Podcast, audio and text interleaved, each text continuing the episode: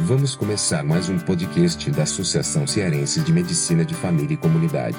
Aproveite o conteúdo.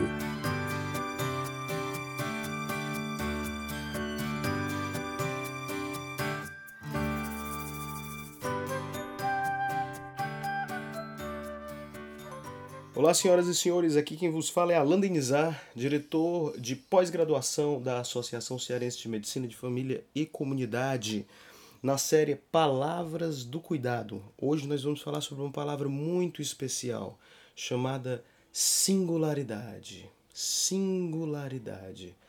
Perceba que ela está dentro do universo de quando a gente vai falar a respeito do que é o universal, que vale para todo mundo, do que é o particular, que vale para alguns.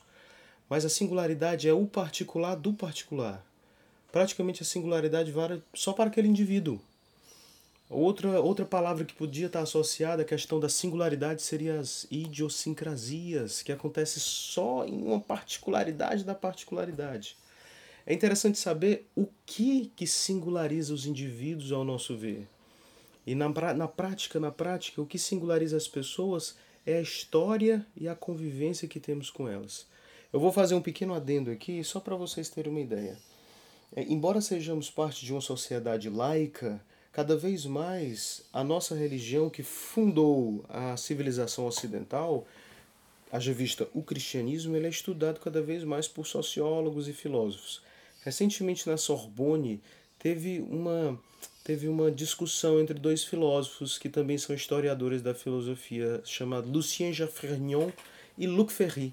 Eles discutiam a respeito da tentação do cristianismo, e particularmente o Jaffrignon que tem grande especialidade em história romana e como é que, por exemplo, o cristianismo se transformou de seita para civilização quando foi assumido pelo Império Romano, ele dizia que, é, ao contrário dos deuses politeístas da Roma, o Deus dos cristãos ele se preocupava singularmente com os indivíduos. Enquanto o Deus dos politeístas entendiam a humanidade como sendo uma grande massa de população, pela qual a gente tinha que se importar pouco, talvez vigiar as atrocidades que elas acometiam e até mesmo ficar contemplando as besteiras que ela fazia, o Deus dos cristãos ele estava constantemente em conluio, em diálogo, intervindo sobre a vida das pessoas. E quando veio o cristianismo, ele endossou mais ainda essa interpretação de Deus, que era alguém que estava se preocupando com as pessoas singularmente ele não se preocupava com a massa da população, não era raça adâmica, mas era João, Maria, José. E aquilo dali estranhava muito, por exemplo, os gregos, os romanos. Por quê? Porque na maior parte das vezes você tinha que se relacionar com eles através de rituais, oferendas, tentar acalmar, apaziguar sua fúria. Mas aquele Deus que veio ser espalhado pela tradição judaico-cristã, ele se importava com a vida da pessoa, com a evolução da pessoa e em cativá-la para entrar dentro de uma proposta de salvação. Ah, então, é, eu, é importante eu ter feito esse parênteses porque porque a história da singularidade ela entra dentro da história de encarar as pessoas como pessoas e não como massa. Não é uma sociedade, não é uma comunidade, mas é você. Quando nós pensamos em ciência, a ciência geralmente está em busca das massas, da universalidade. A epidemiologia é uma ciência das massas. É como funciona tal doença dentro das massas. O, a, a, o grande, a grande menina dos olhos de um epidemiologista ou de qualquer cientista que seja da nossa medicina é encontrar algo que seja bom para todos. Uma empresa, uma empresa da farmácia, da farmacologia, ela adoraria que houvesse um remédio que servisse para todas as pessoas do mundo, porque isso é muito bom para a economia. Então perceba, o paradigma em que nós estamos é, é, vivendo, ele preza muito pela universalidade. Porque quanto mais universal for a intervenção, significa que ela é mais vendável. A singularidade é pouco vendável, porque se só for bom para você, só para você, eu só vou vender para você, né? Mas dentro do paradigma no qual nós estamos imersos na medicina de família e comunidade, é muito importante que Embora nós não coloquemos de lado o universal, porque ele serve para guiar, nos nortear, é importante que nós sabemos que a vida das pessoas, a vida de cada pessoa é muito singular. Quando nós damos um remédio paracetamol para enxaqueca, ou propanolol para prevenção da enxaqueca, o que mais nós deveríamos nos admirar é que esse remédio funcionasse realmente naquela pessoa.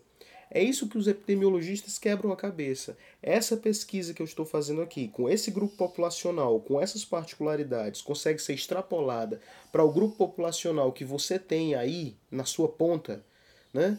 Então, a extrapolação, ela passa pelos conceitos das particularidades e das singularidades. Dica então, é muito importante a singularidade.